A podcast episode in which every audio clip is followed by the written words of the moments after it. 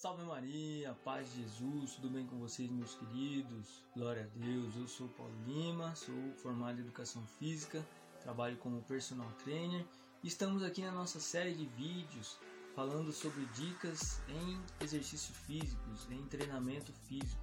E a nossa dica de hoje nós vamos falar sobre intensidade de treino. Existe na, na prescrição dos treinamentos as intensidades que são lineares, aquelas que a gente mantém ela durante toda a semana, durante todo o mês, durante a cada seis meses, e existe a intensidade linear, onde a gente vai crescendo. Uma semana, uma carga, um exemplo de 50%, na outra semana 60%, na outra semana 70%, e assim ela vai crescendo. Depois tem os picos, onde são mais altos e onde são mais baixos.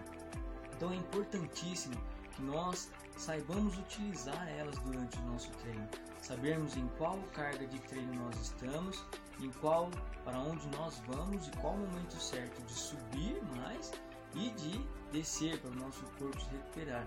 Nós não podemos sair fazendo atividade em qualquer intensidade, porque na grande maioria das vezes a gente ou subestima a nossa capacidade, faz exercício físico numa sobrecarga muito abaixo daquilo que nós precisamos e também podemos correr o risco de fazer além daquilo que nós suportamos.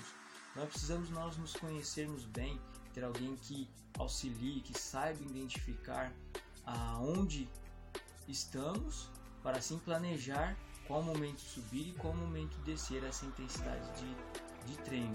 Então, é, pare um pouquinho para pensar assim de que forma está hoje, de que forma pode evoluir e de que forma pode melhorar essas cargas de treino.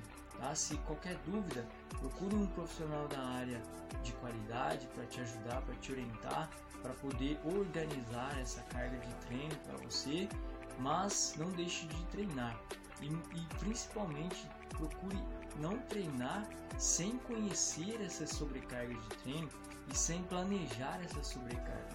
Porque ou vai dar muito errado, né? Correndo risco de lesão, ou então vai ficar ali anos e anos treinando na mesma intensidade ou abaixo e não vai nunca chegar no resultado esperado. Ok? Então, essa é a dica de hoje. Um grande abraço, um grande beijo, Deus nos abençoe e até a próxima.